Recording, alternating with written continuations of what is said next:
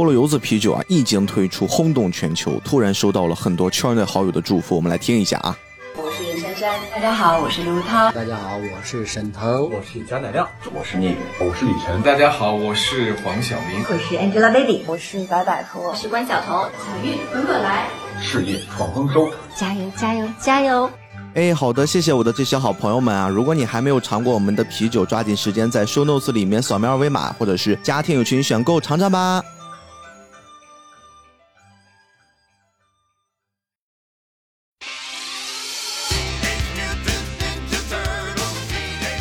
家好，欢迎收听这期的菠萝油子，我是主播 B B，我是主播大王。哎呀，今天又是属于老动画迷、老漫画迷狂喜之日啊！哎，应该这个作品它还不属于那种只是老动画迷喜欢，可能新人也会听过。就这个作品太特殊了。哎，是的，现在一直啊，其实都还挺流行的。嗯，你看上次我们在聊。城市猎人的时候，确实就是很多新观众，他们就有些生疏，就感觉这种作品确实离他们有一定的距离。而这些老的漫画迷，他们就觉得哎很开心，看到了一个在儿时陪伴他们成长的作品。但是今天这一部呢，它的诞生日期甚至比城市猎人还要早，但是它对于新观众的。至少大家就不会觉得它很生疏，不会觉得这啥玩意儿没听过。真的，忍者神龟，我们今天其实特别想跟大家去聊一些忍者神龟背后的文化，而不是我们聚焦在一部作品上去絮絮叨叨。所以。大王现在开始尝试了一些新的播客录制风格啊，他开始走文化路线了。以后大王就是我们，你别给我上头衔，文化王。咱现在要叠甲，就是我不是很懂，哦我只是对对对对对喜欢略懂一点，稍微搜了搜，对，做了一些功课。如果我们说的不对，也请大家理解见谅。对对对，赶紧上 buff。哎，好好，这差不多可以了嗯。那大王就跟大家来。聊一聊吧，我觉得这个忍者神龟，因为最近我看到很多年轻人喜欢忍者神龟，是介于一些游戏。嗯，是的，就是在游戏里面好像出现这种形象奇怪的几个跟人一样，比人稍微矮一点点的绿胖子，哈哈，背着大龟壳，拿着各种奇葩武器，这游戏里面比较多。但是我们这代人成长起来看忍者神龟，是真的第一印象还真就是动画片儿我们看的那一部啊，其实是一九八六年的动画。哦，这么早？哎。呃，咱当时看那个动画是矮矮胖胖的小绿胖子，对对对对。然后，呃，每个人戴着彩色头巾，呃，出动的时候啊，会喊着卡巴邦卡，然后 吃喜欢吃意大利披萨，对吧？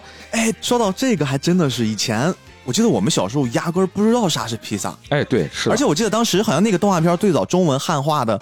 他那个配音是说是馅儿饼，都不说披萨。那咱还觉得有点不一样啊，人家那个馅儿饼怎么那个馅儿露在外边？对，就是我看这东西跟我妈给我包的怎么不是一东西？我就让我妈说你给我包那样的馅儿饼，我妈看都没看过，这什么玩意儿？这能吃吗？哎，想想很好笑啊。说了这个动画到底是怎么来的呢？其实要说到一个漫画。咱们就要回到美国上世纪八十年代初，嚯，这时间往回拨的有点多呀！哎，那个时候有一个当厨师的一个小青年儿，特别喜欢漫画，他有一个漫画梦。哦，你想想，小厨师有个漫画梦，这个经典的一个开场又来了。幸好他没看《中华小当家》呀。他呀，在当地的一个披萨店工作。那个时候，他们在那个披萨店里啊。翻了一本漫画，无意间的那个漫画叫《史卡豹》，然后它的英文名叫《Scat》。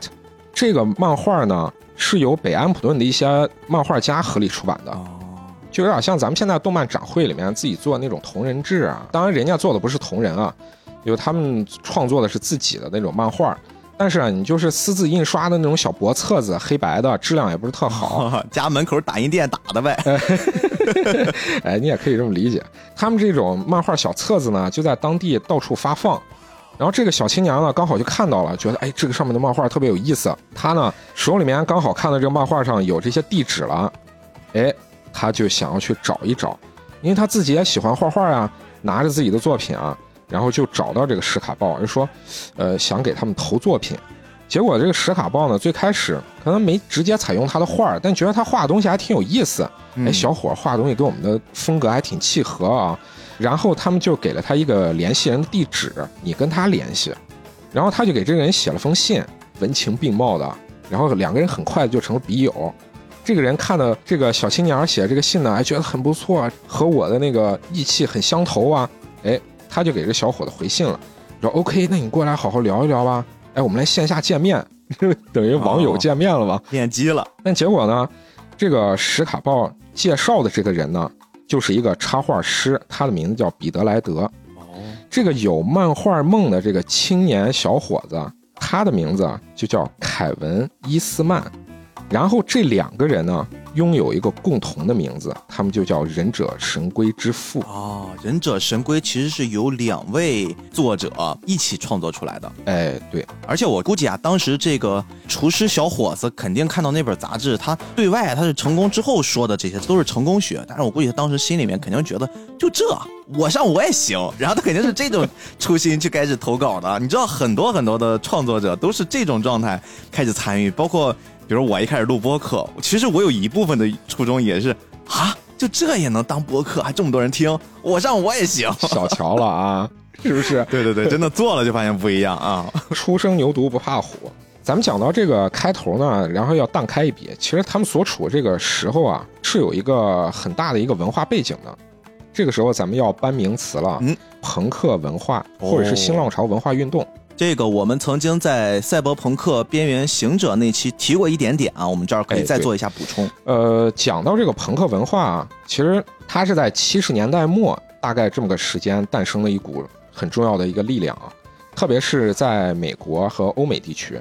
咱们要讲这个，还要再往前倒一点，咦往前倒到哪儿呢？美国啊。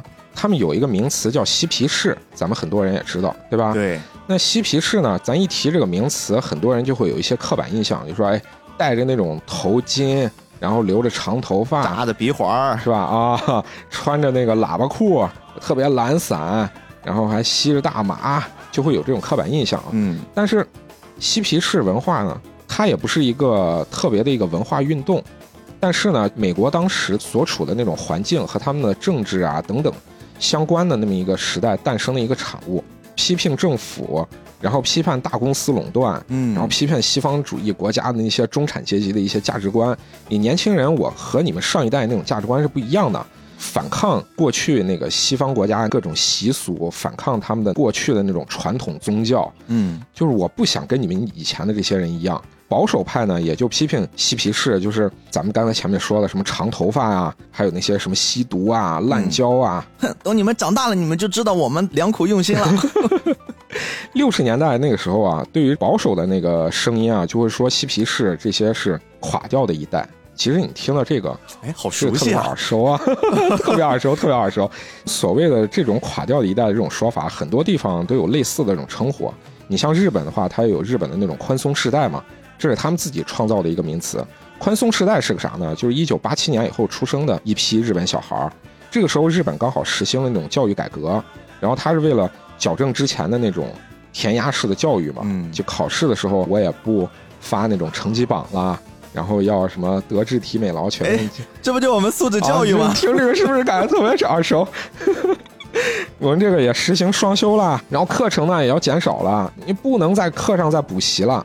哎，咱们也能从很多的那种日本的文化作品里面也能看到，学校里面小孩儿除了上课之外，哎，怎么日本的学校人家还教做饭呢？对，各种社团，哎，对，还有那种。喂鸡、喂动物，各种一些体育的一些活动，是吧？课业好像感觉人家的文化活动丰富多彩嘛。我们的学校怎么光是学习？真是小时候看动画片、看一些日剧，就觉得人日本小学生、日本初中生、高中生天天玩儿。哎，我们这儿就天天蒙着头学习背课文。其实和这个宽松时代相对应的，就是日本还有一个称呼叫团块时代。哦，团块时代是啥呢？就是讲的日本二战以后啊，日本投降了嘛，这个日本本土要文化复兴、经济复兴啊。他们这一代爆发的那种二战以后的那种婴儿潮的第一代，这个和日本的军国主义也相关啊。他们这一代受到日本军国主义的影响，他有那种什么下级服从上级啊，低年级服从高年级啊。嗯，其实日本到现在，它也一直是有这种潜性的影响，比较严苛的等级制度。哎，对，只不过是当时啊更严苛。然后日本的团块时代呢，就批评，就说。日本的这种宽松时代就是垮掉的一代，就是你们不行了，你们不如我们这一代，我们这一代承担着国家的重任，复兴国家的这种肩上的力量重担有多大呀？你看你们那么宽松，那么懒散，然后进入社会也是这个不行那个不行，各种压力也承受不了，嗯，对吧？就这日本对他宽松时代的批评，咱前面也说了，听着很耳熟啊。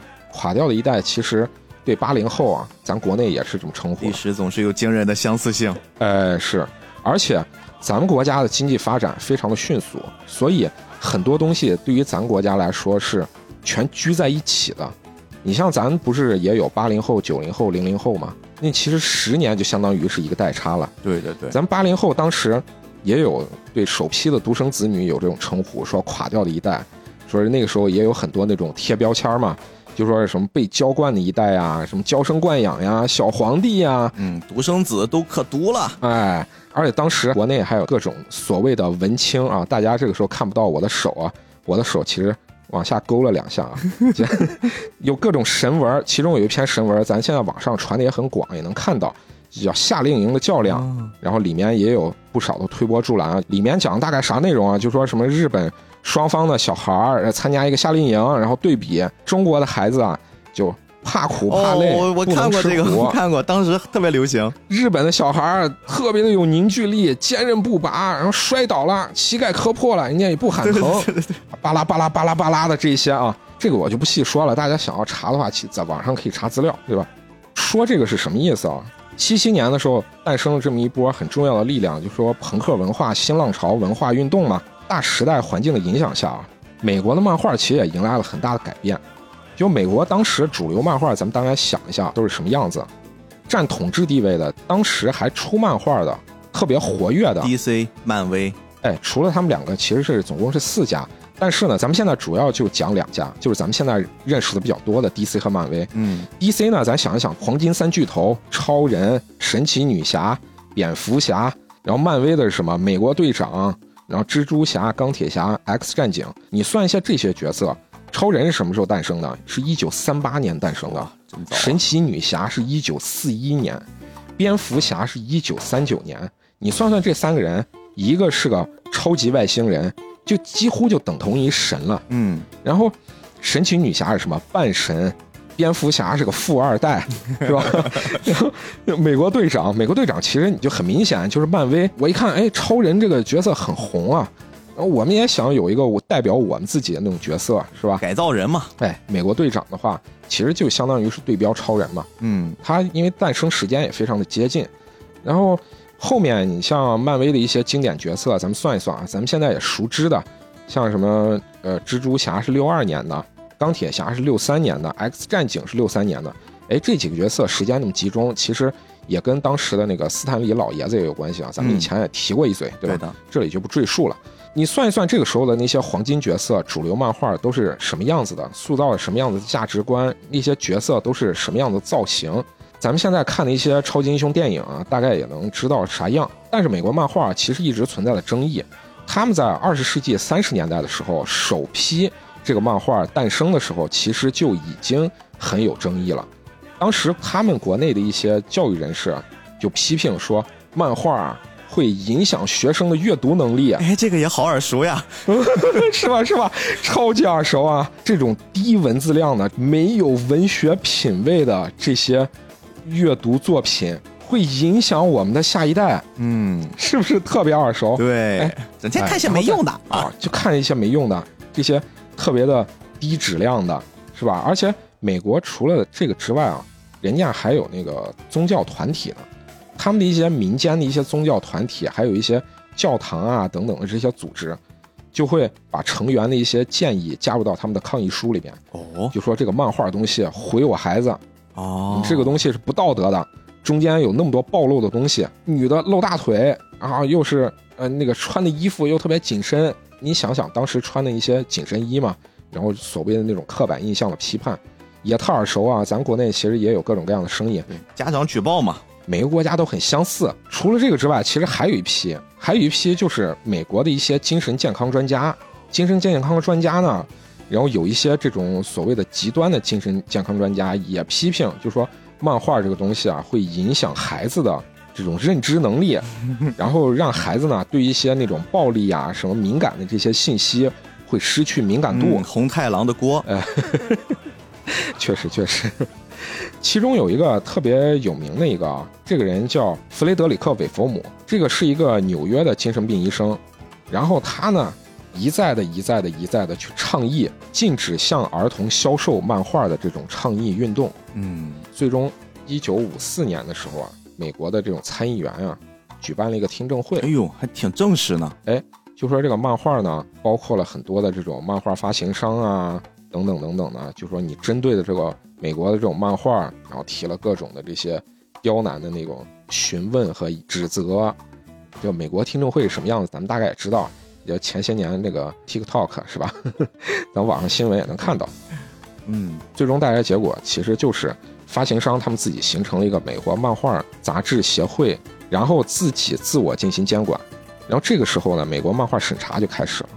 美国漫画审查大概是什么时候开始呢？大概就是上世纪五十年代。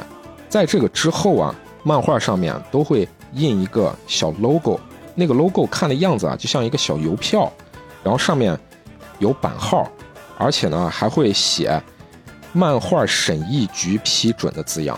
哦，也就是说，自此之后，你漫画要必须经过我们的审核，然后你才能进行发行，你得有我们的版号，你才能真正的放到书店呀、这些销售渠道去卖。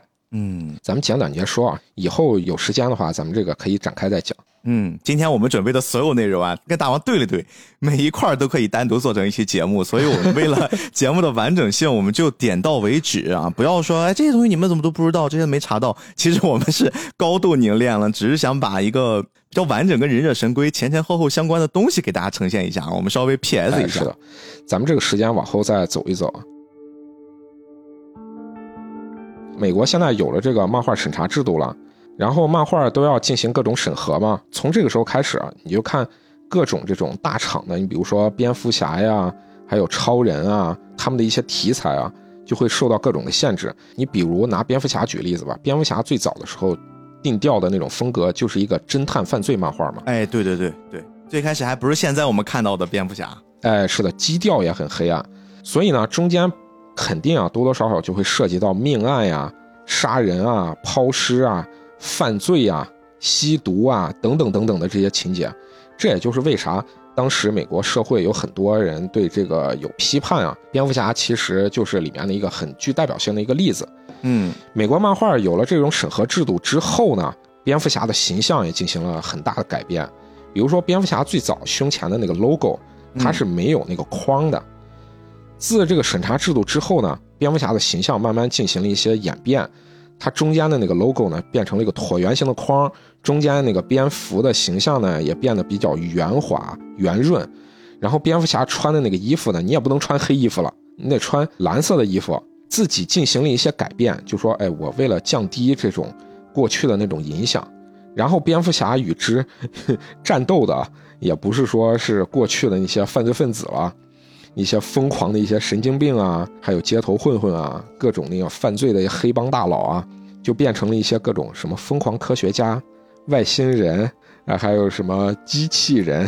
就是你一看这个蝙蝠侠，整个这个故事基调完全就给改变了。走偏了，嗯，哎，这其实蝙蝠侠只是一个例子，其实有很多很多很多漫画自己自我进行了各种和谐和审查。就是咱国内现在不也吐槽咱们自己国内的这种什么漫画、动画审查等等等等吗？人家外国也是一样的，只不过，我们是在经历人家已经经历过的东西。是的，那咱们现在话说回来，就说到七十年代，七十年代初的时候，这个版号政策放松了对犯罪漫画的一些限制，而且它也解除了对恐怖漫画的一些禁令。但是这个时候啊，它也还是禁止就在标题里面使用什么恐怖啊、恐惧啊等等等等的这种词汇。但是呢，它开了个口子，也就是说，我不像过去那样子给你要求的那么严了，而且他们对性内容的一些限制啊也放松了。就是你算一下，他这个年代，咱们刚才前面提到的不是朋克文化运动吗？哎，刚好也就是这个前后时间段。这个时间段其实它背后的有一些什么背景？美国这个时候已经深陷那个越战泥潭已经几十年了。越战大概是从五几年一直到七十年代末吧，越战马上也是要结束了嘛。这个时候有很多国内的也有反战的一些情绪思潮也都起来了，我们不想这个战斗了。和这个与之影响的，也就是美国这种漫画，也就开始有了一些变革。美国漫画呢，也不像过去那样子，我像画的那种一板一眼的、正正版版的。特别是之前那么多年，你对这个漫画的限制，画的漫画里面的内容都是各种低幼的这种情节、弱智情节。我们想看不一样的东西，嗯，哎，这个时候有一些漫画呢，就越过这种版号，他们去私自印刷东西。印刷东西以后私自去卖，这就绕回我们最开始说的《忍者神龟之父》最开始看到的那个版本了。哎，对的，这个时候这一批漫画创作者创作出的这些漫画就叫地下漫画。嗯，咱们这个时候也要介绍一下资本主义国家，像欧美的这些国家，他们是可以私自印漫画的，也就是你可以私自印、私自卖，你只要能印出来，你只要能去。投放到各个地方，能让人家去卖你的东西，你就可以卖。但是，咱国内和那个不一样的是，因为咱整个社会的体制不一样，国家体制不一样，所以出版社一定是国家的。对，这个有一个比较大的区别，包括我们可以再往外扩展一下。很多人一直在吐槽，为什么中国的电影行业不做分级？其实我们总体来看的话，在国外，特别是欧美国家，他们会把影视作品，会把这些出版物当做是一个商品为核心的东西在销售，它就是一个商品，它的目的是盈利。但是呢，我们国家除了这个部分之外，它还有一个更重要的原因，它会把这些作为一种信息的载体，它要去作为一个国家的内容的呈现，这个方面会有一些天然的不同，它不只是商品。它可能还会有一些宣传作用，而当有宣传作用的时候，你就不能以简单的分级制度来去做一些，呃，区别，因为你一旦做了区别，那么这个东西它的性质就给改变了。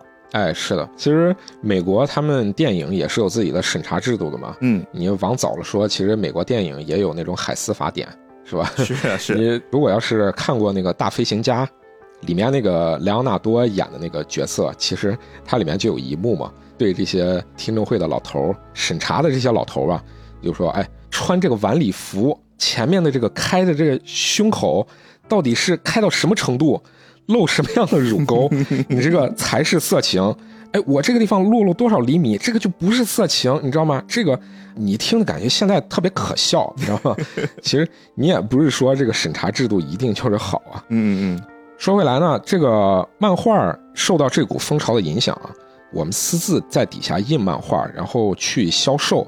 那么咱国内的这些呢，其实你私自印肯定是犯法的了。咱国内是出书必须有版号，嗯，出书必须要经过出版社，出版社肯定是国家的，版号也是国家给你发放。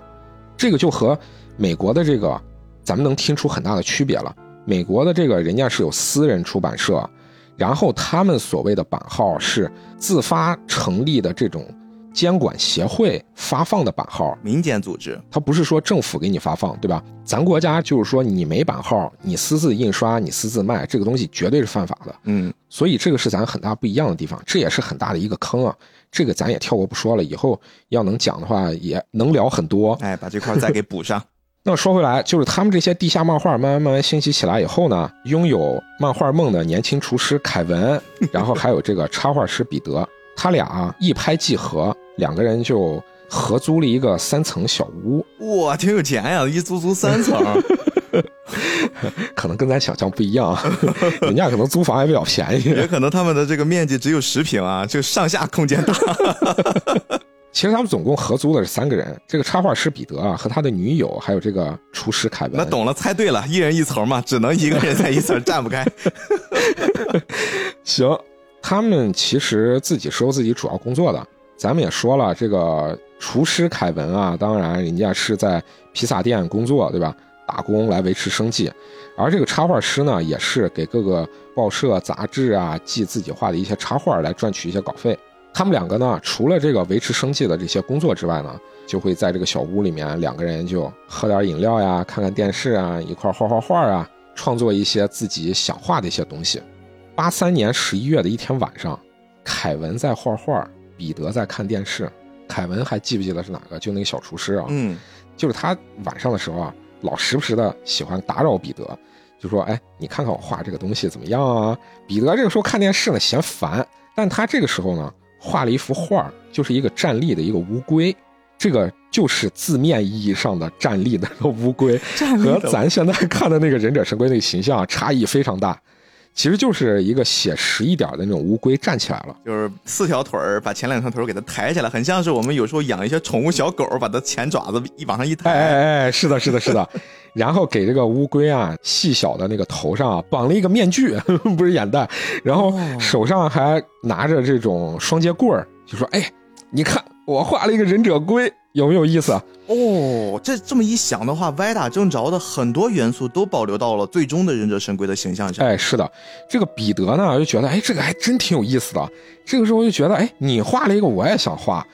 哎，彼得也就哗哗哗画出了一个版本。然后凯文呢就觉得，呀，你也画了一个，那我不能输啊。两个人这个时候就开始有点较劲开了。啊。然后凯文呢就说，你画了一只，那我就画四只。而且我这四只啊，每个人手里拿着不同的武器，然后摆了各种不同的 pose。这个呢，就是最早最早的忍者神龟的出版的封面插画，它的最潦草的一个草图，这个时候就诞生了。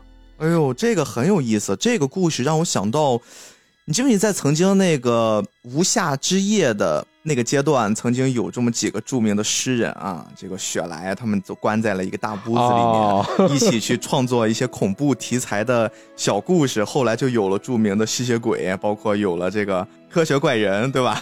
这也很相似呀。大家几乎这种创作都是在一瞬间，就是有点像是灵光乍现，然后大家互相又一较劲儿，就开始把灵感绽放出来。在咱们后世来看，感觉特别的传奇啊。对。这个时候，凯文他不是用铅笔划了一个特别潦草的一个草图吗？要彼得就觉得，哎，画挺有意思的。他最开始的时候叫的名字是叫 Ninja Turtles，对吧？很直白啊，忍者乌龟。其实 Turtles 有点那个海龟的意思，嗯嗯，它和乌龟还不一样。乌龟的话是 Turtle 嘛，然后它。他这个时候，彼得就建议：“哎，你不如加上那个 Teenager Mutant Ninja Turtles。就你看这么长串的名字，青少年变种忍者小海龟，我的天！就你翻译过来这个名字，实在是，我也不觉得这个名字要放到现在的话，真的能畅销啊，就是特别奇怪的名字，小朋友根本都背不过。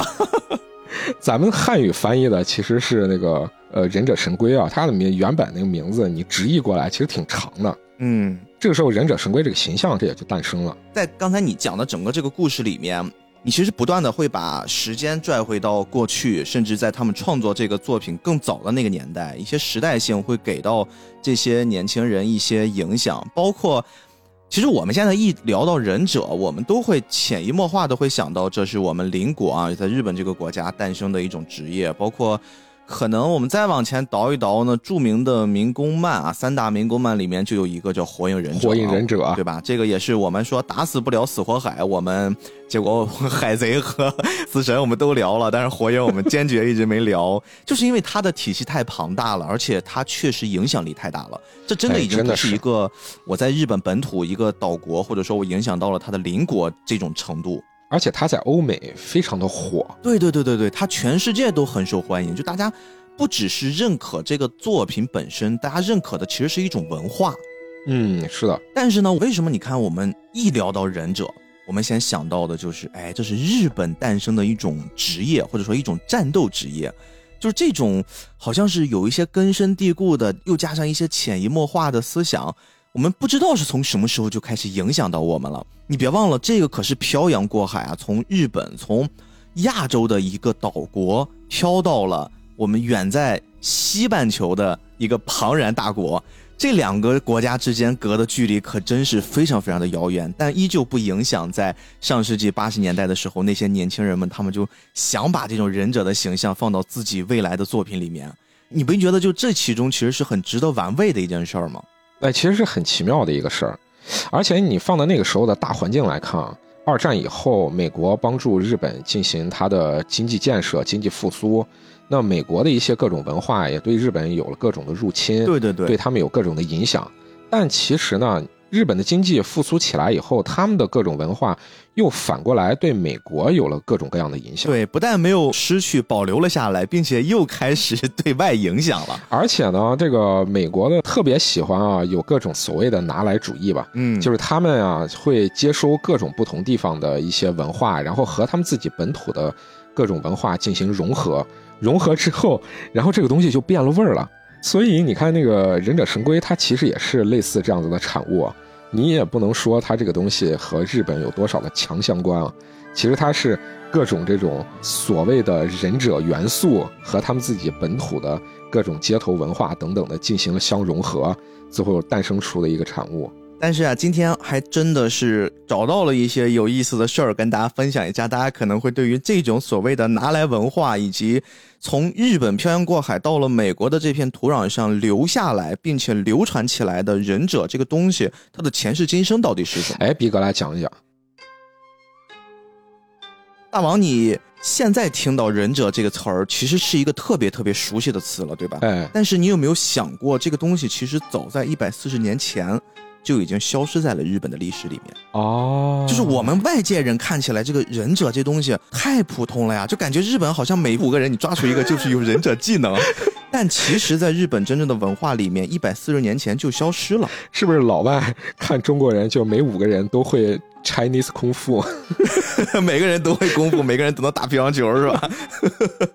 真的很像，而且我们再进一步说，就大王，我问一问你啊，你现在大概对于忍者？这种形象啊，我们不管是是不是刻板印象了，你大概会有一种什么样的认识？你可以先大概描述一下。就你让我脑子里第一反应，肯定是反映《死活海》里面的火影忍者。嗯，但是呢，你要说更早的那个反应，那就是过去小时候玩的各种一些，比如说《忍者龙卷传》啊，啊，还有看的一些过去的一些动画给的那种刻板印象，就是蒙着头巾，然后背后背把剑。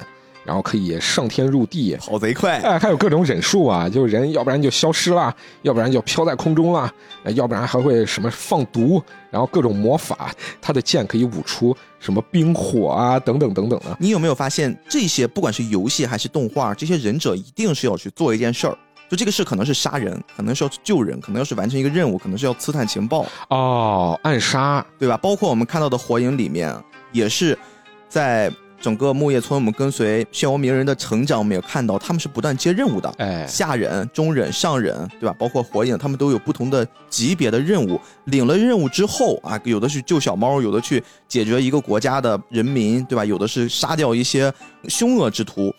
所有的这些忍者，其实都是要靠接任务去行使自己的职能。并且呢，忍者其实他是需要像他们的大雇主，他们是有雇主的哟。注意，他们不是自己，我跟咱们中国的武侠那个概念，我行侠仗义，不是的，他们必须是有人先雇佣他们。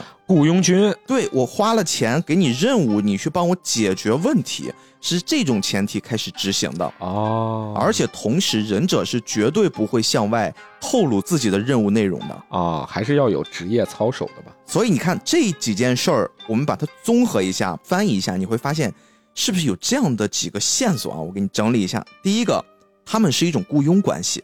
嗯，如果是一种雇佣关系，是不是代表的这是一种商业行为？哦，是的，是的，是的，对吧？我们再琢磨一下啊，他刚才说了，他们的任务必须要高度保密，而且甚至有的一些是要高度隐秘。注意，保密是对于雇主的负责，而隐秘是对于整个执行过程之中，就是我们这个业务能力的一种评判。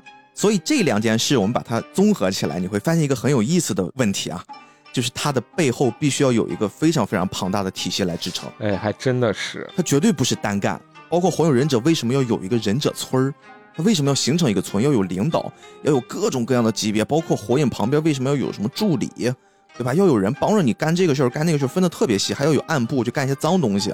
它一定是一个非常完整的、庞大的体系。它这个火影忍者这个题材，其实就相当于是整个给提炼出来了。对他做了很多很多，就是借鉴了历史，打破了刻板印象的真实的呈现，但是又做了一些动画的改编。但是这个还没完。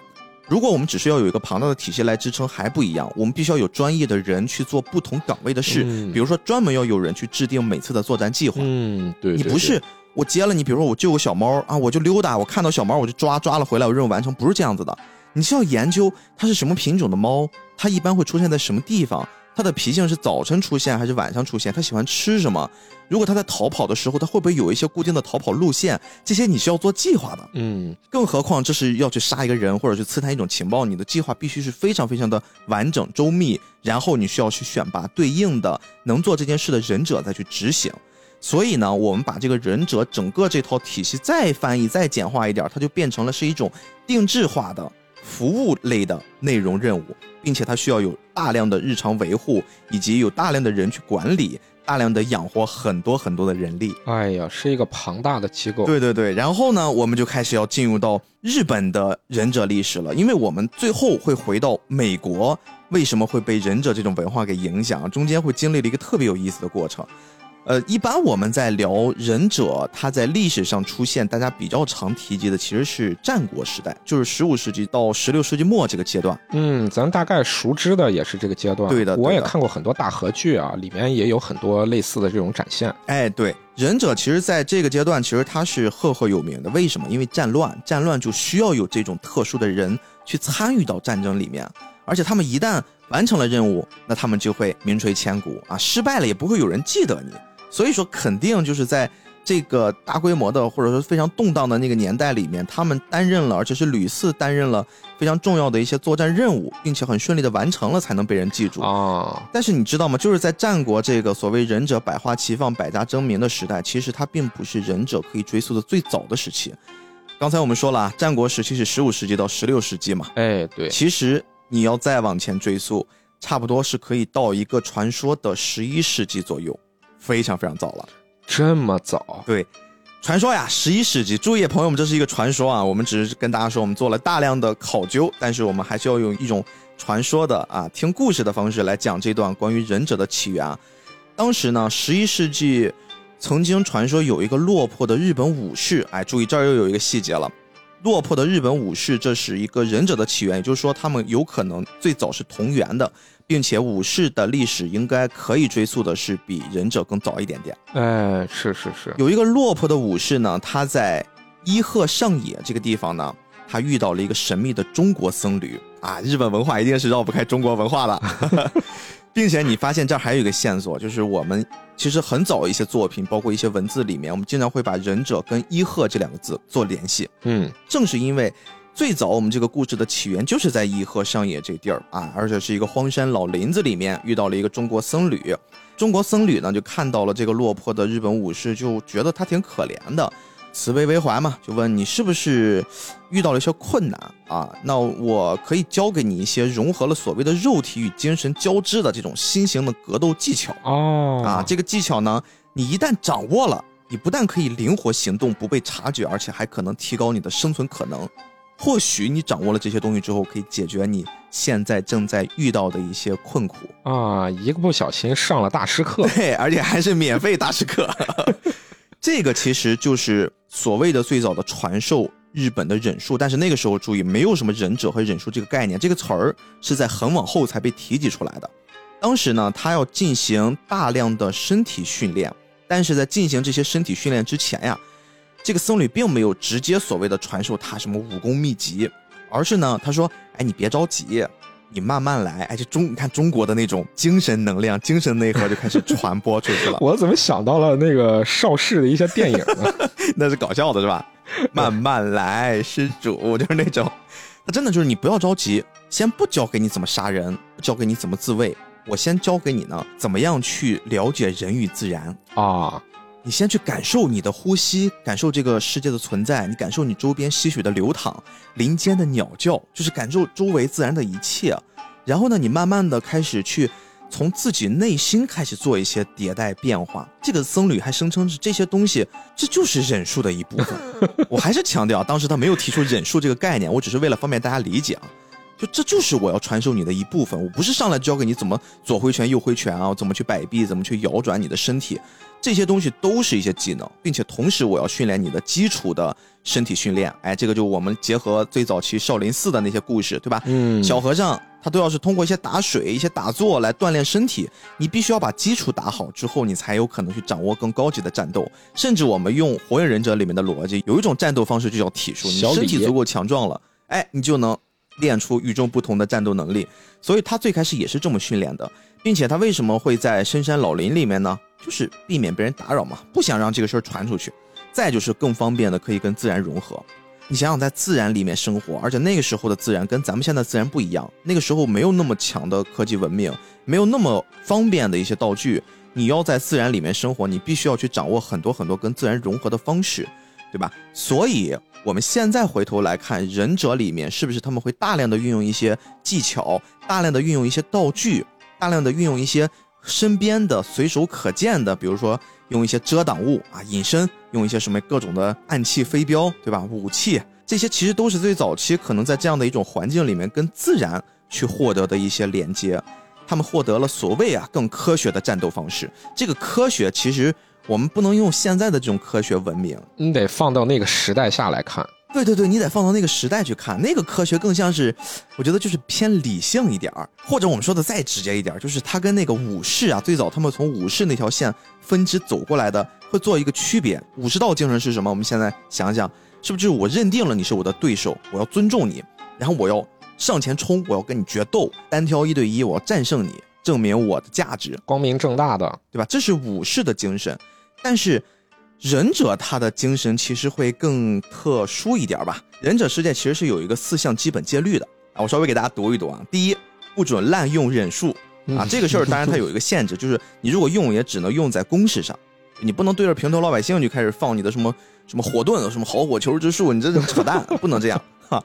第二。必须要舍弃一切自尊，所以我们现在想想，很多忍者，真实的忍者啊，有一些其实是不是火影里面那么的帅，那么的酷炫，很多很多真实记载的当时忍者他们的那为了隐藏自己的身份，为了比如说去杀掉某一个目标，他们可以把自己啊埋藏在一些特别特别不利于生存的地方，比如说沉在水里面好久，经典的龙珠里面拿一根吸管在水里面，对吧？吐泡泡，这种隐藏身份，包括还有一些是藏在了粪池里面。嗯，咱们现在来看啊，其实忍者就是干一些武士不能去做的一些脏活累活。对，你要做这些事儿，你必须要舍弃自尊，你不能像武士道那样，你完全要以自己的自尊战斗，要为了自己证明。其中这个舍弃自尊有一个极致，就是一定要以逃跑要紧。嗯，你要先活下来。你看这个东西跟武士道是完全不一样的。第三件事是必须要守口如瓶，这个我们刚才说了。你要学会保密，因为这是你的任务，这是你的工作职责，职业操守嘛。对，还有一个是绝对不能暴露身份，这条是最根本的忍者戒律最重要的一条。你看，它是跟武士道是完全不一样的。所以呢，在日本的忍者这个故事最开始流传下来的时候，我们就会发现忍者的这个定义就跟武士道或者跟其他的这种战斗职业就完全走了不一样的极端。然后我们重新再回到十五世纪、十六世纪，就是战国时代。刚才我们会说了，这个十一世纪是忍者最早我们能查到的起源，而战国时代是忍者百花绽放的一个时期。嗯，因为那个时候也是日本战乱最复杂的一个时期。对对对，刚才我们在提起这个战争年代啊，这个忍者他们可能就会做了很多很多很牛逼的事儿，但是中间呢，我们还是要插回一下啊。大王刚才还记得我会说这个忍者最早我们能查到的是什么时候吗？呃，十一世纪吧。十一世纪为什么他遇到了一个僧侣这件事儿，其实引起了我的兴趣，所以我们就按照这个时间，我们去查一查当时那个阶段中国在干什么。你看，十一世纪我们差不多在日本就会被称为是平安时代。嗯，对，是的。而且这个时间放到中国，其实刚好就是宋朝。哦，在宋朝的时候呢。我们要把这个时间维度拉得再长一点，我们从宋初来看哈。宋朝初期的时候，因为它刚好是从唐朝过渡过来的，唐朝那个阶段，其实佛教呀、一些僧侣啊，各种各样的政治原因，我们曾经在之前节目里面也讲过，它的僧侣的人数会特别特别多，甚至都烂大街了。嗯，然后我们为了有效的控制僧侣的数量以及他们的素质，所以其实当时朝廷呀。他就会做了很多很多的约束和规定，比如说他要要求，哎，你们这些民众在出家之前，你必须得符合条件你不能就是我今天想不开了，我要出家了，衣服膀子一撒，家里面老婆孩子不要了，我就走了，不行，你要想出家，你必须要满足一些条件，你才可以，比如说啊，你要有一些年龄的限制，比如说你要获得父母的同意，而且你还要有其他的孩子能赡养父母，就你得有兄弟姐妹，你才有资格去所谓的出家。我我脱离这个组织、这个家庭的结构。哦，然后，如果你是一个逃犯，你是一个逃兵，你都是不可以的啊！你不能用这种新的身份去抵挡你过去的罪孽，设了很多很多的条件，这些条件你都达成了之后呢，你才有资格离家到寺院去拜师。但是啊，你注意，不是你拜了师你就可以成为僧侣，还有，你是要考试的啊！这个成为一个和尚，你是要考试，其实现在也是这样嘛。你要考试，考的是什么呢？你比如说要去背诵一些经文，成为僧侣相关的一些经典都要烂记于胸。你要通过了这些考试之后，你才有资格成为一个僧人。当时有一个专门的词叫度牒啊，这个度牒我们之前也聊过啊。度牒其实就可以理解国家对于这种人啊，就依法颁的一种证书啊你学到这个东西之后，哎，你就是了。大家看到你东西就跟你的身份证字节工牌嘛，你是字节的人我。想到一个老梗啊，哈佛哈尔滨佛学院，对对对，就是这种概念。就最早你要有这个度牒，你才能持证上岗啊。你不是谁都能参与我们这个啊，别过来没事碰我们。有这个东西，大家才认你。但是呀，我们又要回到刚才说的这个北宋时期了。北宋时期呢，这个政治体系还是延续唐朝的一些体系，但是它会采用了分化事权的方式。什么叫分化事权呢？所谓宰相的职位有很多很多人担任啊，不只是宰相，嗯很多很多的官职啊，它都是多了很多很多人一起去承担这个位置上本来该做的事儿。嗯，这是让权力不要那么的集中。对，并且他还实行了官衔和实际职务分离的这种官吏任用制度。这样的好处就是它可以维护对于国家的一些统一啊，起到很重要的作用。但是呢，我们想想这个事儿，凡事都有利弊两面。你用了很多很多的人，甚至有时候我们说这大部分人都是在那划水摸鱼上着班儿啊啊，你一个人明明能干完的活儿，你让十个人来干，官员冗余而且还会产生大量的这种沟通问题，甚至会产生什么呢？拉帮结派。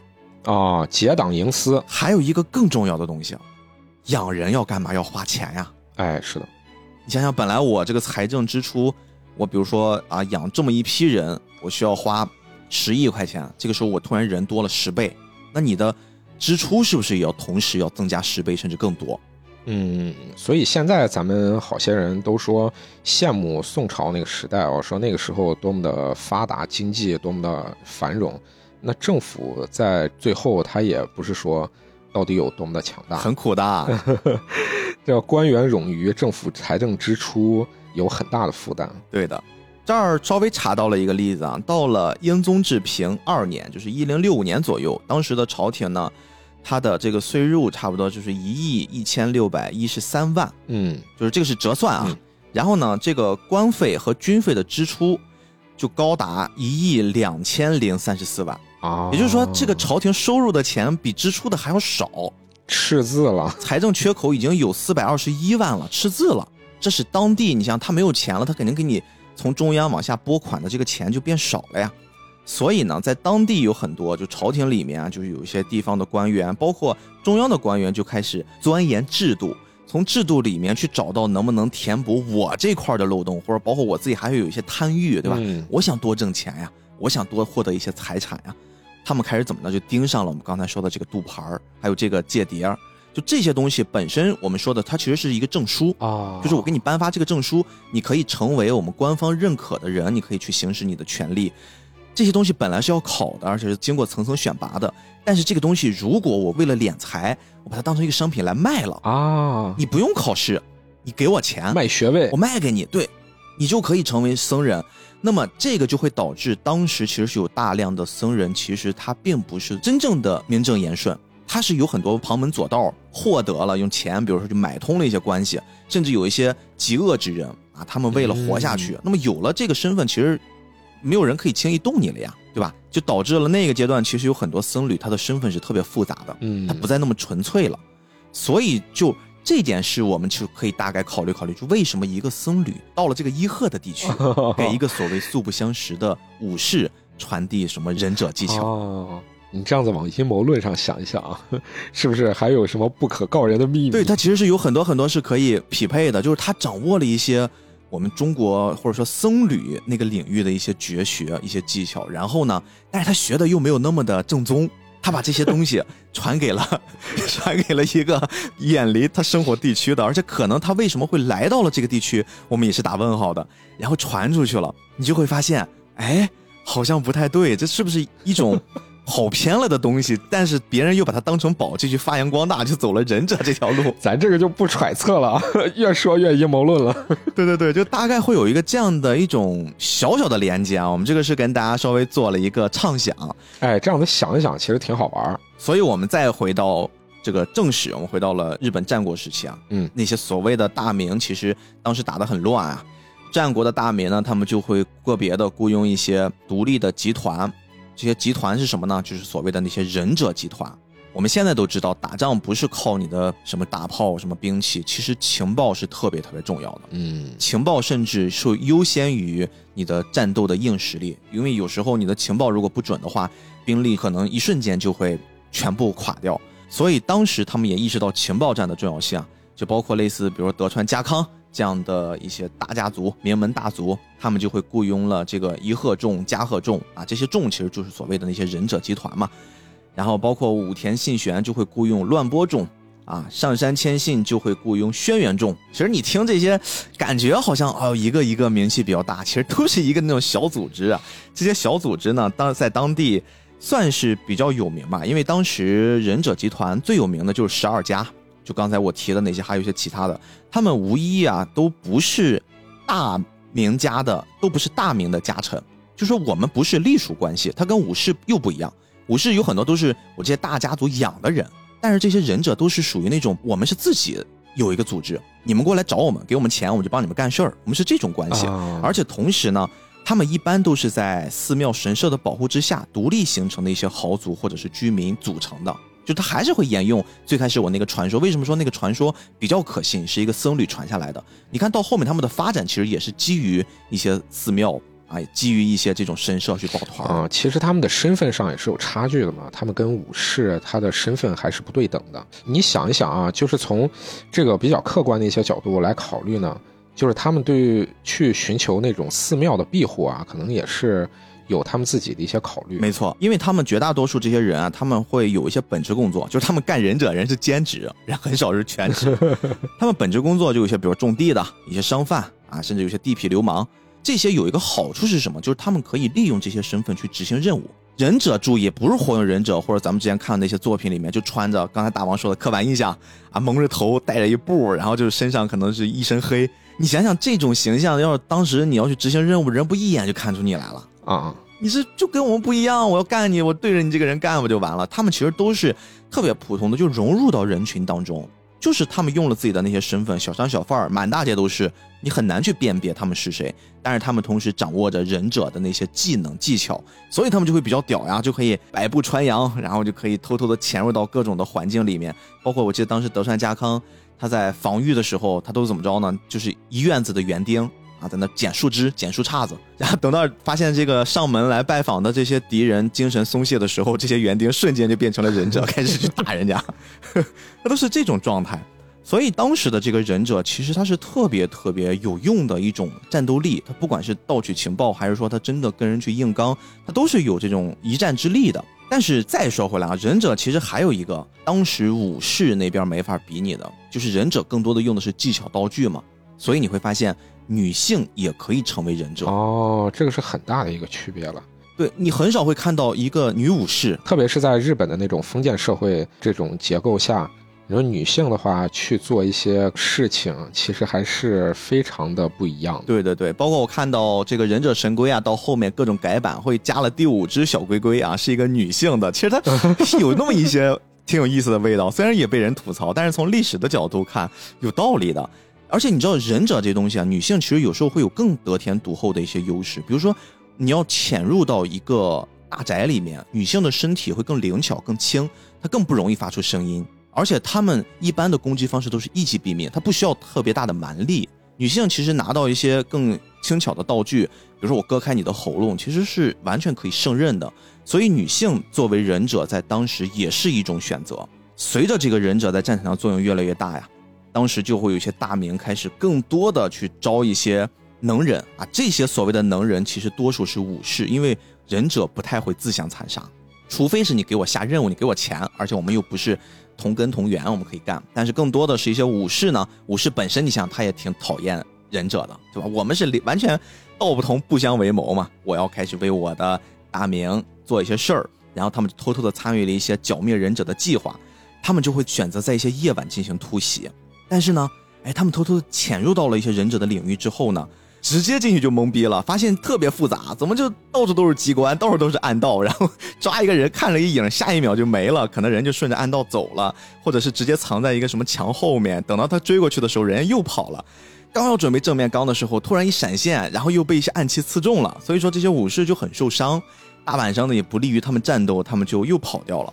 同时啊，江湖上就流传起了一种说法，就是。忍者他们是有特异功能的，他们不是一群普通人。所以你看《火影忍者》上面又是什么吐火，又是放冰的。对他们掌握了一种忍术，这种忍术非常人之所能。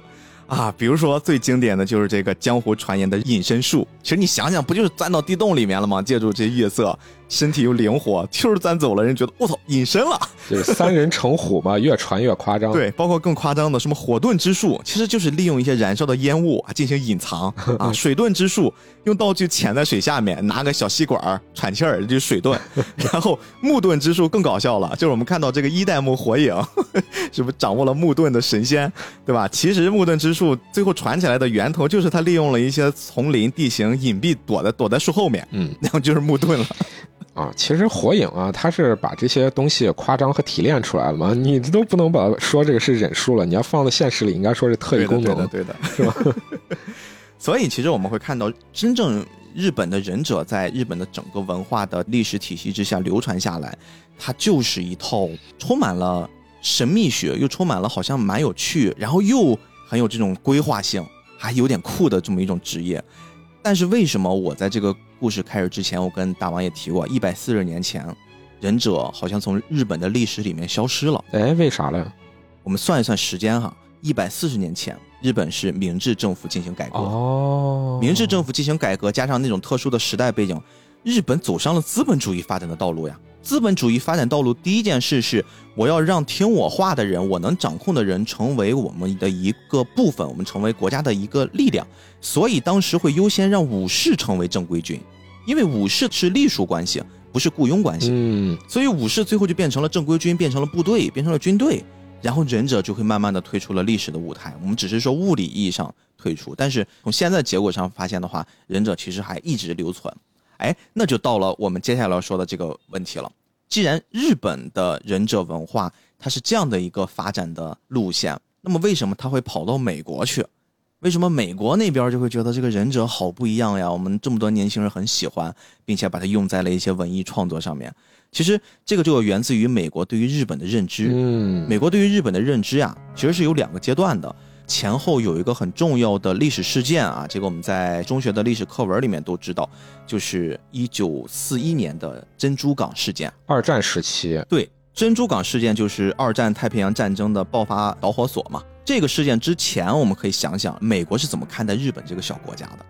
其实这都不用想，对吧？你离我这么远，你还这么小，而且你人口也不多，你也没有多么强大的技术，我们是美国超级大国。我怎么可能能看得上你呢？对吧？我就会觉得你是一个特别普通的国家，不太值得我们花精力去关注。我们看一看啊，这两个国家它会有一些什么样的区别，也很有意思。这是两种文明的碰撞。你看美国人崇尚自由，对吧？Freedom，天天就这么喊。对他们来说，就是一个国家的权力机构，就所谓的什么政府、什么领导人，其实就是一个职业。你想想，这大量的美国我们看到的一些报道，什么一些，特别是。啊，大的新闻，他们天天调侃自己的政府的高官，调侃自己的领导人，对吧？你是什么？这些人不行，那些不行，天天反对你。我觉得你就是一个给我服务的人，你就是一个职业人啊，或者我们用商业逻辑，就是你是一个职业经理人。你不行换，我们可以随时去选我们认为更合适的人来当总统。我不会因为你是总统，我就高看你一眼，对你言听计从。但是呢，日本是一个刚才大王你其实提到过，它是一个特别特别强烈等级观念的这么一个民族，它就讲究上下尊卑，它是属于咱儒学圈的这么一个国家演变下来的。对，受中国古代文化影响很重的。对，它继承了中华文传统，所以呢，偷袭珍珠港这个事件的结局，在那一刻其实就转变了。你想，美国我被你这么一个小国家给打了，我不产生疯狂的报复吗？所以又是什么原子弹，什么各种狂轰滥炸，日本不是很快就投降了吗？但是呢，就是因为在这样的一个结果之下，日本也进入到了美国的视线里面，然后呢，他们就开始重新审视这个国家，审视日本的习俗、日本的思考方式、日本的一些部分制度。哎，美国就觉得这个国家有点意思，才产生了我们说它成了日本成了美国的后花园啊，后面会有这么一系列的 连接，然后我们就明显的感觉出美国跟日本这两个国家它前后会产生了一次变化。所以呢，大王听没听说一本书特别有名？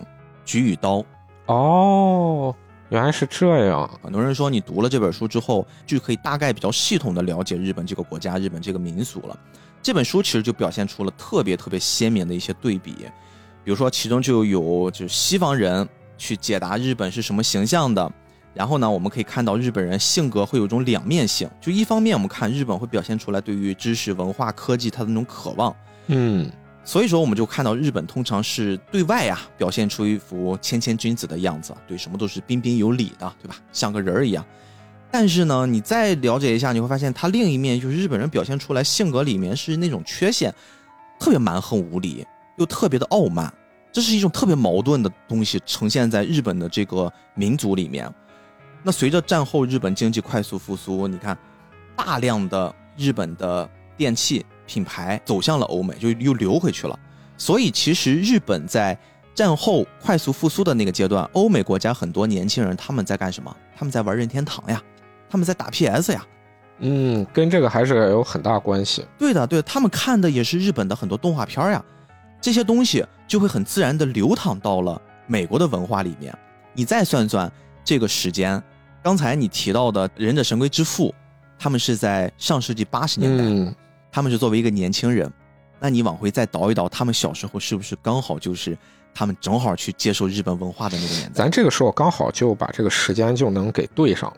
而且其实咱说这个，我觉得特别有意思。刚才逼哥介绍了那么多的日本的忍者文化，但是美国把这个日本的这种呃元素拿过来之后，和他们自己本土的文化进行了融合呢，产生出了很奇妙的这种化学反应。哎，对，没错。大王，你看，刚才我们其实一直在聊的是两个不同的国家，对吧？不同的文化，他们之间那种碰撞，哎，好像有一些欧美的年轻人，他们看到了日本文化，觉得这个还挺有意思的，而且跟我生活的这个环境怎么那么不一样？嗯。但是其实忍者文化在美国流行起来，有一个很重要的原因是，它其实底层逻辑里面还有很多相似的地方。哎，是啥相似啊？比如说，我举个例子，刚才你提过一个，呃，漫威的超级英雄。美队这个是人气特别特别高的一个形象，是的，很受小孩子喜欢。你会发现美队有没有一些点是跟忍者特别像的啊？比如说美队这种超级英雄，他是不是就是一种传统理解的美式英雄？他可以一个人去挑大梁，一个人可以完成很多事儿，然后一个人非常的勇敢果断啊，处理各种疑难杂症。你发现忍者其实在做任务的时候也是这个样子，他不是会像我们传统的。日本的那种作品，比如说武士，比如说这种咱们中国的三国文化啊，都是一上去成千上万的人互相拼刀子。其实忍者都是单独在进行一场任务，去刺杀、去拯救、去窃取消息。就他是一种个人英雄，其实在这个角色上去做了一些传承。同时你会发现，忍者其实是有特别特别强大的这种坚毅精神。这个坚毅精神其实跟美队的形象会特别特别的贴合。就是我为了完成这个目标，我可以舍弃很多东西的。我可以比如说在水中忍耐，我可以接受身体上的一些折磨，这些全部都符合在美国的儿童读物里面看到的那些比较正向的超级英雄，特别是领袖级的英雄的那些特征。而且你说这个的话，其实我想到。D.C. 的蝙蝠侠跟这个更符合，更符合，没错，没错。所以你看，蝙蝠侠他拜的那个老师，忍者大师，或者说很像忍者那种 那种类型。诺兰的电影里面把它改成了喜马拉雅山的某某某神秘组织。对啊，就神秘的喜马拉雅山会有一些这种方面的改编。所以说，忍者文化它就潜移默化的就被欧美文化的年轻人给接受了。而当这群人长大了之后，他们就会像我们一样。从小看着火影长大，我就会觉得忍者这件事儿，它就是我们习惯性的一部分了。还真的是。其实你前面讲的忍者有各种的属性啊，比如说呃刺探情报啊、隐藏身份啊。其实你看整个这个忍者龟，他们主要拿过来的那种属性，其实是特别外显的属性，就是功夫嘛，就各种奇怪的道具。其实你说他什么刺探情报啊等等的这种属性，其实体现也不是说那么的明显。对对对，其实跟他们自己本身日本文化里面真正传统上的这些所谓的。忍者到底是怎么样的？其实差异是非常明显的，做了改良了。哎，就说美国文化其实有很多的这种文化融合，拿其他地区、其他国家的和他们相迥异的这种文化进行的各种的融合，但是又觉得有点似是而非。就你你说这个，我又想到一个例子，呃，英国有一个剧叫《神秘博士》，它是一个英国很长寿的一个剧了。其中有一个特别有意思一个梗，神秘博士是有一个妻子的，那个人叫瑞文。然后他呢，在其中某一集的时候，具体情节我记不大清了，一个什么黑帮或者什么的一个呃楼里面，然后刚好看到了，哎，这有一个花瓶。他为了体现瑞文他特别的博学，见识特别的多，就说嗯，这个是秦朝什么什么时候的东西，但是。你作为中国人看的这个就特别的好笑啊，因为它是一个青花瓷的一个瓶子，而且这个时候呢，神秘博士他们是穿越到了这个瓶子创造的那个年代，就说想要给这个瑞文留一个信息。那么怎么留这个信息呢？他想到一个特别巧妙的办法，就说在这个花瓶的花纹上留下一道给瑞文写的信息，那么就烧制在这个花瓶上了。他回到的那个所谓的秦朝啊。是戴着瓜皮帽，后面梳着辫子的。你现在想想也特别的可笑。就是西方对于这种东方的文化的这种拿来，它其实只是拿来的一个表象嘛。对，他也不会说真正的去了解你这个背后朝代到底前后关系中间有什么不一样，服饰到底是怎么样的，等等等等啊。就是因为这样子，忍者神龟塑造出来的这么一个角色，再加上他们的整个文化大背景。对于漫画的这种想要进行的各种改革而产生出的这种奇妙的化学反应，都是特别的有意思。咱们现在说回来，就说到这两个作者，他们俩啊，其实都是地下漫画运动的粉丝嘛。那么他们最开始的时候就说：“我这个形象设置出来了，我是不是也要给这个几个形象给他创造背景啊？然后还有他们的名字啊，故事到底是怎么样的？骨架设定完了，开始往里填肉了。哎。”他们最开始的时候想，就说给这个神龟啊要起一些日本名字，因为本身塑造是忍者嘛，对吧？哎，但是忍者，因为我们要给他添日本名字，对于西方的人，特别是我们本土的那些观众来说，有点拗口。对，确实，你说你弄个拿鲁多、萨斯盖，这是怎么弄啊？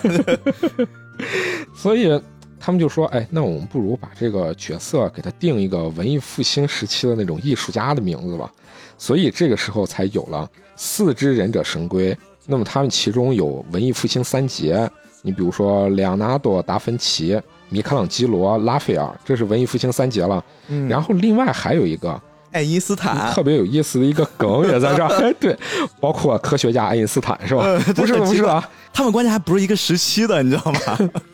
这个地方是有故事的，因为人家本身设置的名字其实不是爱因斯坦啊，人家设置的名字是托纳泰罗。特纳泰洛是谁呢？咱提一嘴啊，其实他也是文艺复兴时期的一个艺术巨匠，他是一个很有名的一个雕塑家。然后有的人呢也说他是文艺复兴早期的，也是杰出的那种艺术家之一。正所谓三杰里面有四个人，哎，对，哎，你可以这么说。其实他也有一个非常著名的一个雕像，是个铜像，也叫大卫像，嗯，和咱们所熟知的那个大理石做的那种扭着腰的那个大卫啊，其实是不一样的。那个大卫头上他是戴了一个头盔的，也是身上是裸体，然后是一个呃，现在看颜色已经是一个黄铜，然后颜色发深的那么一个铜像。嗯，那么他们定下这个名字以后，是不是要开始给他定一些故事了？那这个时候两个人啊，从他们可能刚开始认识的时候，就觉得他们是有这种互补性的。我们本身哎爱好也很相似，然后也很能聊得来，然后我们的这个技能上也。也能有各种互补，那么他们两个就是有了这种合作流程啊，先最开始先商量故事，但是呢，彼得呢，他是给故事来进行各种润色，因为彼得他在故事构架上和润色的一些这种小细节上是把握的更好，有一些那种微妙的变化更出彩。插画师负责细节，对，是的，小厨师凯文呢，他的色感特别好，所以呢，他们两个商量完故事之后，凯文就开始划拉大体草图。我现在来看啊，确实是有点潦草，就是画的有点歪七扭八的。你可以把它理解成小田健跟大场东哦，也可以把它理解是万老师跟那个 村田雄介。哎，对对对，你可以这么理解。是的，是的，是的。啊，他把这个大体草图构架定好了之后呢，彼得他的画工非常好啊，他就开始对这个草图进行精草。画完了精草之后，然后再画线稿，最后画完线稿填完黑。再交回给凯文，然后凯文来进行上色，够折腾的。其实漫画制作流程真的很折腾。嗯，两个人把这个完成稿完成了之后啊，他们的这个风格其实是有区别于主流漫画的那种艺术风格的。而且啊，我在搜他们的资料的时候，看到他们的最开始的那个封面啊，哦，真的是有特别特别浓烈的个人风格，超想要他们的原稿。他们花了两个半月的时间，画了四十页稿子，然后。凯文呢，他向他的叔叔借了一笔钱，然后他们自己又有一些小存款，当然这个是微不足道了。总共凑在一起，拿这笔钱，他们自己印了三千册漫画，不少呀。如果作为一个这种私人的杂志的话，确实不少。对，其实都可能说不上杂志，就有点像私人的漫画小册子。你想想，咱做这个漫画的卡牌，我们第一批印了 一百个，就还挺麻烦的，往外卖。还真的是能印三千册，真的是够勇的，而且是他们自己私自印的嘛。咱们现在也岔开一嘴啊，就说国内咱现在一般印书，一般。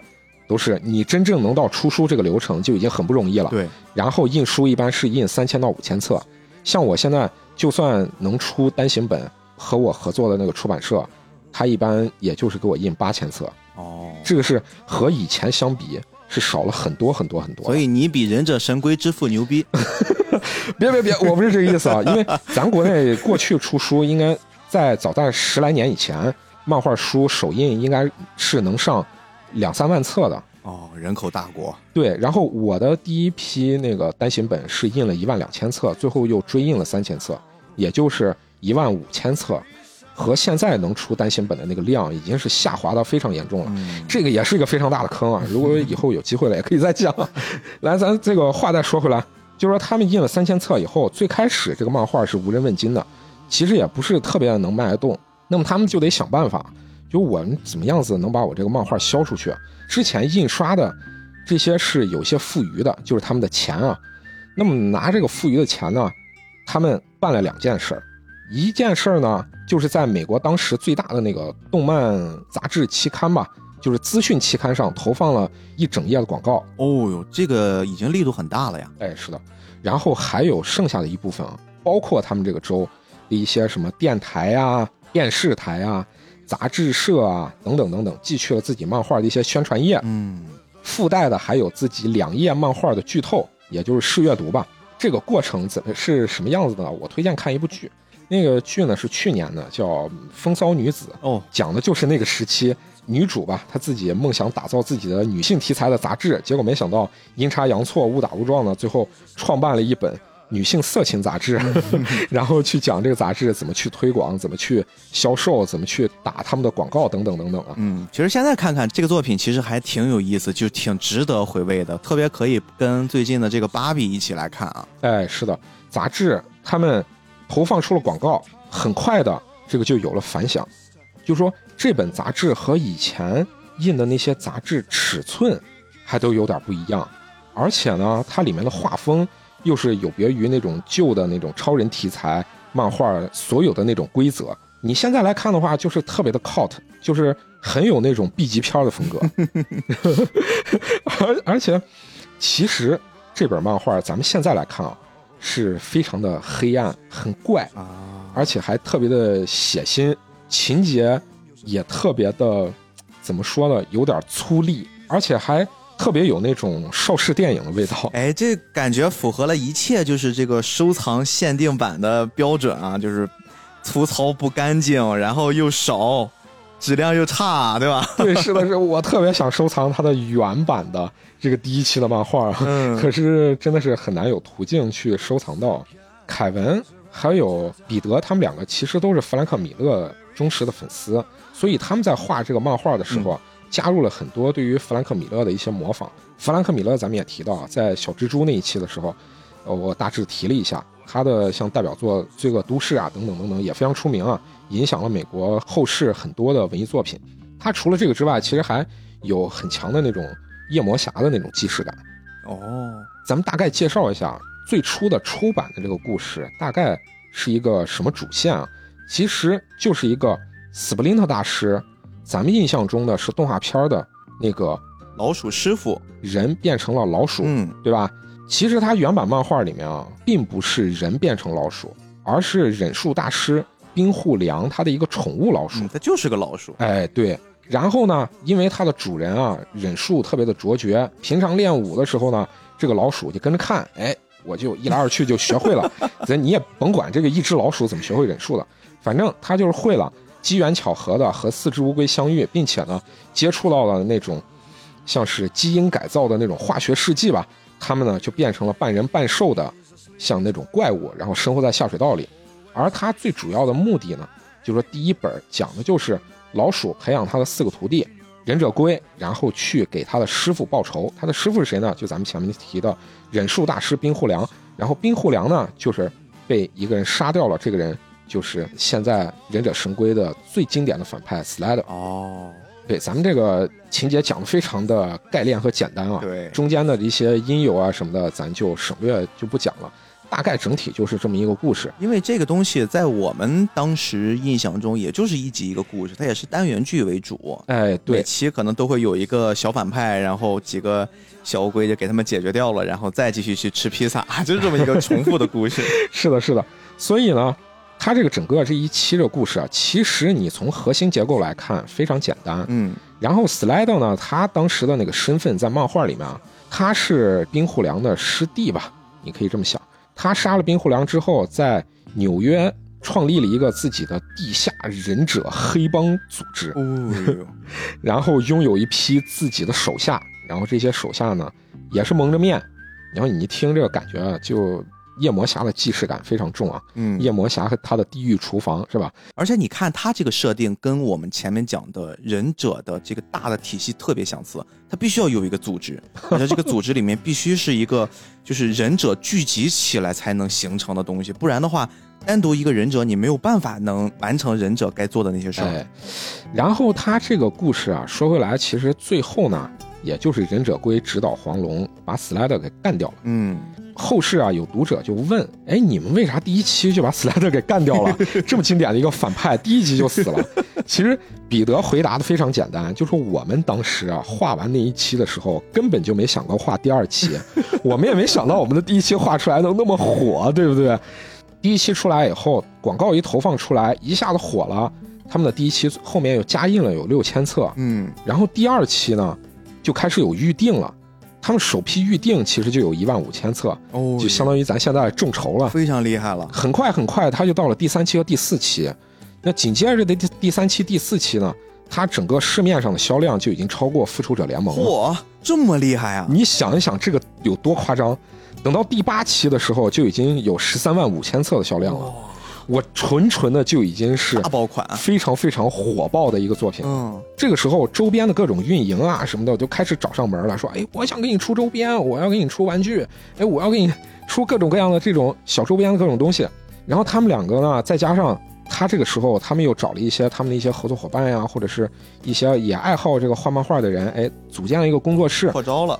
对他们其实本身就是画画的，我也不太会运营这个东西，那怎么办？他们又找到了一个人，这个人是专门负责运营开发的，这个人叫马克·弗里德曼。嗯，然后他以前做过什么呢？就做过一些，比如说特种部队呀、西曼呀等等的这种玩具哦，然后运营玩具。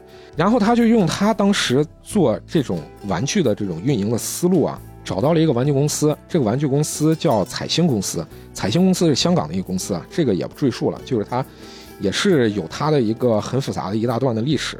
彩星公司觉得，哎，还挺有意思，我觉得能行。要做玩具呢，那我首先要给他打打广告。那我这个广告怎么做呢？那就是彩星出了钱，做了五集动画片，哎，这个套路有点相似了，有点像过去我们相聊的一些似相似啊，各种的相似是不是？为了卖玩具，其实动画片变成了一广告。哎，他花钱做了五集动画片儿，然后彩星又找到了一个影视公司，那个公司叫 MWS，嗯，然后找到他们来做改编。MWS 呢，给这个忍者龟形象上做了很大很大的调整和改编，因为本身那个漫画的形象特别的血腥嘛，而且很另类、很怪异，中间的打斗啊、暴力、血腥的情节也非常多。那么我们怎么样子能把这个更低龄化，能让小孩更接受？因为小孩是买玩具的主力啊。对对对，他们对这个忍者龟进行了各种改编，改编出来的就是咱们小时候看的八六年的那一版动画片。哦，美国是八六年投放到电视上的，咱们呢是九十年代以后才引进的。哦，中间差了五六年呀。咱们当时看的呢，这个忍者龟是矮矮胖胖的，每个人都有彩色的头带，对吧？对，而且他们的腰带上面还都有字母。嗯，对对对，每个人字母呢，其实就是他们每个人名字的首字母。嗯，然后呢，还给他们加入了各种属性，这个人脾气火爆啊，然后那个人是领导者啊，还有喜欢发明的呀，然后每个人还有一些各种各样的一些小技能、啊，对，还有口音，哎，还都喜欢吃这个披萨饼，对吧？咱们最开始的时候也提到了，对，他们就说，哎，这个四个角色改造好了以后，那我还要给他加入一个女性角色吧？你这里面怎么着你得有一个女女性角色。这个时候，艾布里尔也就出现了。哦，那么有了这些主要角色之后，那后面的反派我也得有啊。他们就从最开始的史莱德，我觉得非常不错。那把这个史莱德拿过来吧，我觉得很有范儿。嗯，史莱德拿过来进行了一些改造之后呢，他手底下不是有一帮这种黑帮嘛，忍者黑帮。但是小孩看的动画片儿，你不能出现血呀，不能出现血怎么办呢？那么他手底下黑帮的这些所谓的大脚兵，那就要给他进行改造了。我们就把它直接改编成机器人，哦，所以就是咱们小时候看的，哦，打完了败大脚兵以后，那个大脚兵嘣的一下就爆炸了，是不是？哦，爆炸不会出血。对，也就是说，忍者龟我砍的不是人，我砍的是机器。我突然从一个科幻片变得更进一步的赛博朋克了。对，但是那我手底下有这么一帮机器人儿，我这一帮机器人儿到底是咋来的？我总得给他有一个说法，对不对？嗯，那么后面这个 longer 也就出现了，咱们叫 longer 啊，哦其实美国那边他们最初设定的叫克朗。倒过来了。哎，这是咱们当时的时候翻译翻译的问题。咱们前面不是也说了，咱们引进的时候，《忍者神龟》里面爱发明的那个特纳泰罗，嗯，咱们国内翻译成了爱因斯坦。对对，是 你从咱现在啊也能推测出来，为什么叫爱因斯坦呢？因为首先特纳泰罗在咱国内不是很知名，太小众了。咱知道文艺复兴三杰，小孩都知道写到课本里的，但是特纳泰罗不知道。嗯，那么索性，哎，他又喜欢发明，我们不如拿一个小孩都知道的爱因斯坦给他加进去。我觉得这个很好推测，我估计就是这个原因了。想好像还翻译挺好的。包括我印象特别深，你记不记得里面有一个拿双刀的？嗯，他的真正就是我们长大之后看他的名字叫莱昂纳多嘛。对，那是因为达芬奇的名字其实他叫莱昂纳多。对，他在那里面他翻译叫达芬奇。对，其实达芬奇他自己本名也不叫达芬奇，那应该是来自芬奇村的叫莱昂纳多的这么一个人，而且他的名字特别长。但是这个事儿更有意思是，咱们小时候一提莱昂纳多，我们想到的就是达芬奇啊。哎，是的，可是这些年，你可提莱昂纳多，不一定人想的优先是达芬奇了哟，人可能想的是小李子，对吧？莱昂纳多、迪卡布里奥。对，是的，是的，是的。所以现在，如果你把莱昂纳多翻译成是达芬奇，有可能很多人是接受不了的。所以咱们现在现在也觉得这个翻译的其实特别有意思。嗯，咱们话再说回来，这个反派里面其实也有两个特别经典的反派，牛头猪面。嗯，牛头猪面其实咱们现在来看啊，有可能比那个呃史莱德更出名，更出彩。整个这个设定设定好了以后，五集动画投放出去，反响还不错，嗯，玩具也开始卖了。彩星就觉得，哎，我五集做完了，反响还不错，卖的也很好，我就不想投了。但是 MWS 就不干了呀！你忽悠我呢？你找到我做了五集动画，我觉得，哦、我终于可以翻身了，我我可以做了一个大 IP，是不是？你彩星，你手底下各种 IP，你是大厂，你做的各种东西都特别多，你做完了你不想做了，我还不行啊，这是我的一个摇钱树啊。嗯然后 MWS 又找到西屋广播，找到西屋广播以后，中间谈了各种这种合作关系等等等等吧，最终达到的结果才是我们能看到的这么长这么长的一个剧集。嗯而且咱们引进的不是全部，咱们其实只引进了三分之一。啊，我们当时小时候看的不是完整的吗？不是的，其实这个动画有一百多集，啊，然后这么长？这个一百多集在哪看，我其实已经不知道了，因为咱实在是没途径能看到这个东西。然后这个动画没想到一下子就火了，火了以后呢，接踵而来的就是各种的它的玩具、周边等等等等。对我小时候印象中跟忍者神龟相关的特别多，尤其是游戏机，就不管是那种 FC 游戏机，还是那种黑卡世家游戏机，还有那种街机，到处都是这种忍者神龟。一上来就是你可以选四个角色嘛，嗯你可以用不同的武器，每个人攻击方式都不一样。就这个印象特别深，但是你好像又感觉他们里面每一个剧情都是独立的，都不一样，设定也不一样。嗯，是的，是的，这是因为各种不同的改编，它要适应各种不同的观众嘛。其实咱们说到这个地方，它在九零年的时候，其实还是有那种真人电影的。咱们说到真人电影，其实很多现在的听众，呃，很有可能脑子里第一想到的是一四年的那部真人电影版，嗯，对吧？嗯对，然后一六年又追加了一部续集，然后这个续集呢赔了，然后后面呢又重新开发，我记得当时看这个真人版还挺吓人的，就就是这几个乌龟突然变成 这种三 D 的，然后又加上黑乎乎、绿油油那种，挺吓人的。做了很大形象上的改变。是，他九零年的时候呢，其实是有电影版的，嗯。而且他那个时候的真英电影版啊，和动画版的有些相似，但是呢，它里面的四个角色是穿了皮套的，嚯，你可以把它想象成就是日本的特摄片儿，嗯这个就是美国的特摄片儿了。就是他四个演员穿着皮套，上面的那个花纹呢，会有一些那种斑斑点点的花纹，然后每个人也是戴着不同颜色的面罩，嗯也喜欢吃披萨，基本上保留了动画片里面的结构。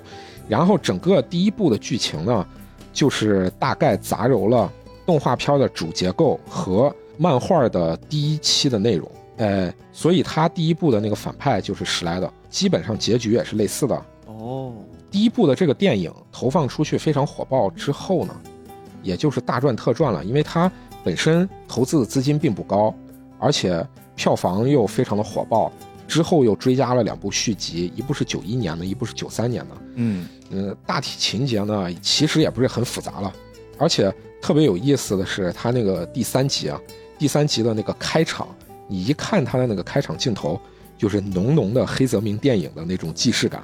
然后整个那个，整个那个电影啊，就是你能看到特别浓重的那种受到黑泽明电影影响的那种感觉。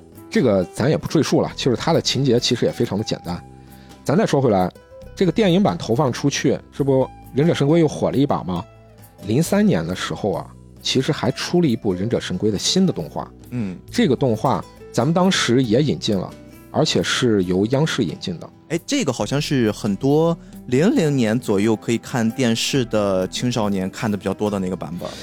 对，而且我对这个《忍者神龟》印象其实也非常深，因为这部《忍者神龟》也是我当时追着看的一部剧集，嗯，而且咱当时应该是也没引进完，我印象里面应该是引进了三季还是四季，它其实整个是有七季动画，嗯中间情节更放飞，里面有各种什么外星科技啊，还有去外星探险啊等等等等的情节，不只局限于纽约黑帮械斗了。除过这部动画引来了新的这种火爆之外呢，把这个整个 IP 其实也延续下去了。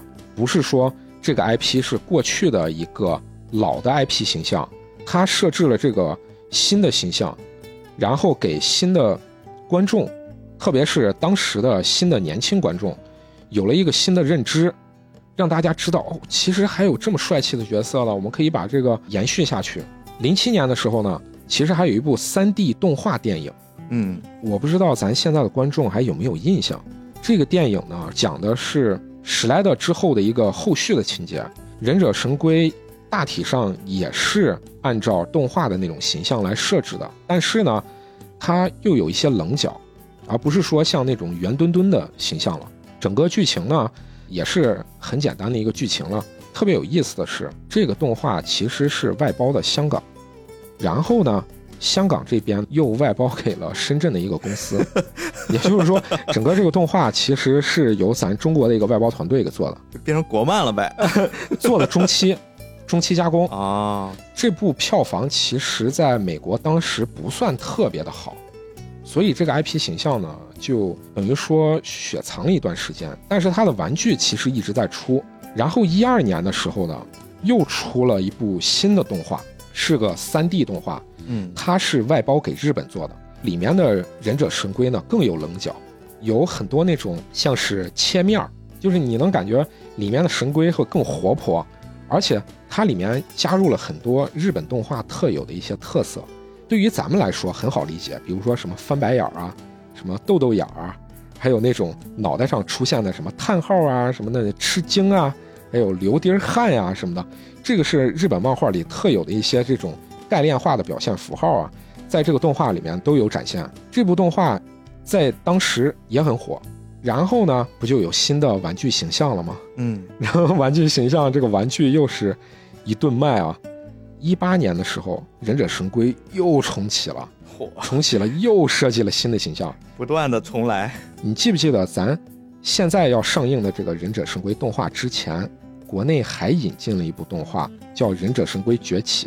对，这个我还去看过了，其实我还觉得那个真的挺不错的。如果你喜欢蜘蛛侠、平行宇宙那种风格，其实看那个作品你会觉得特别舒服。哎，是。然后你看这个动画呢，咱国内不是有很多人也吐槽嘛？但是其实我觉得啊这个动画，人家本身是符合人家美国自己本土的那种动画风格。对的，对，咱国内引进是当一个动画电影引进的，其实在一八年的时候，这是一个动画剧集。哦，他们其实在美国本土是有动画剧集投放的。哟，那它制作规格挺高呀。对，这个电影就相当于是给这个动画剧集做了一个番外篇或者是一个补完追加的一个大电影。哦，所以呢，咱们是当一个很突兀的一个形象，就说哎，忍者神龟怎么改成这个样子了？哎呀，太丑了。但是对于人家来说，这是我动画剧集的一个再延展和再延伸。整个说下来呢，其实忍者神龟的动画捋下来，再包括这个真人版，然后再包括前两年上映的那个真人版，嗯，大概就是这么一些形象。然后除过这个动画之外，咱不是还有那个游戏吗？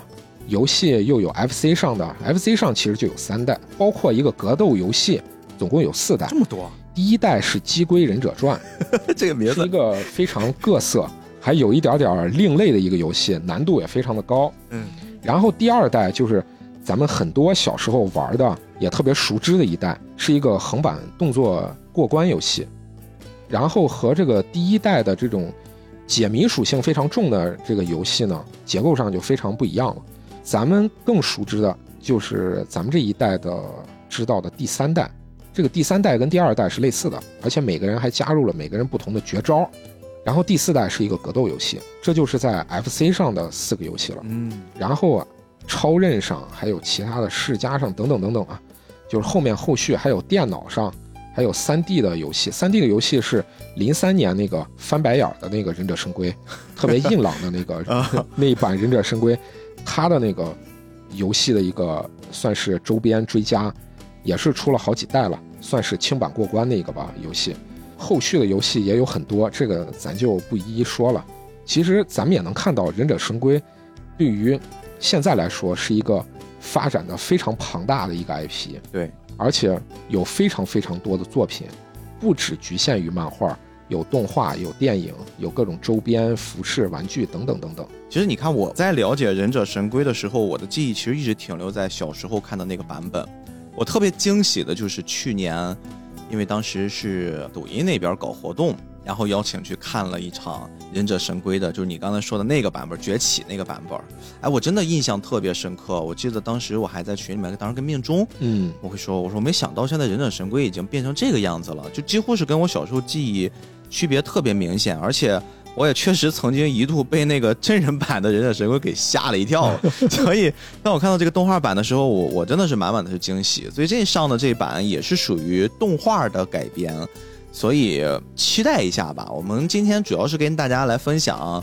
忍者神龟的前世今生啊，我们 我们像是带着大家坐上了时光列车一样，回到过去，我们去看一看忍者神龟，包括它的从设定诞生的故事之初，一直到慢慢的演变，它中间经历的各种转型，以及作为一个像大王这样的动画爱好者、漫画从业者，他在看待这种老牌的、特别有生命力的作品的时候，可能也会对他有一些启发。我觉得不管怎么样。这期节目我们的初心还是跟上期和上上期是一样的哈，我们找到那些曾经经典的 IP，让年轻一代能感受到过去老 IP 的魅力，让老的动画漫画爱好者们能重新回到自己懵懵懂懂、青青涩涩的那个年代。当时看的那个东西也是非常值得骄傲的，就是。可能你现在已经当爸爸妈妈了，但是你依然可以把这些节目甩给你的孩子们，你身边的年轻人们，你会自豪的告诉他，老子当年看的东西，你们好好看一看，好好听一听。哎，我觉得这个事儿也很酷啊。其实你说到孩子这个上面，我其实很推荐咱以前的忍者神龟的这些受众，特别是现在有很多已经当了爸爸妈妈了。嗯，其实。一二版的这个忍者神龟还是很好看的，对，也很适合孩子看，很适合孩子看。里面的神龟非常的萌萌，对，而且是经过了多重审核的，大家可以放心的看，哈哈，没有血，没有暴力。而且我也我也推荐那个忍者神龟，现在有一个合作类的游戏，在 Switch 上啊、Steam 上面都能玩到。是一个可以四人合作哦，哎，对，亲子小游戏，是一个独立工作室开发的，然后也是一个这种轻版过关的游戏，而且里面不只局限于可以用四只神龟，你还可以用 Splinter 大师，还可以用艾布利尔，可以啊，这么多选择，哎，且打起来非常欢乐，非常热闹啊，是一个非常好的一个聚会游戏。行，那我们今天给大家推荐就是这个样子啊，我是菠萝油子主播 B B，我是主播大王。哎，那感谢你的时间啊，如果你喜欢这期节目，请把它分享给你重要的人，那我们就下周再见啦。好，下周再见，拜拜。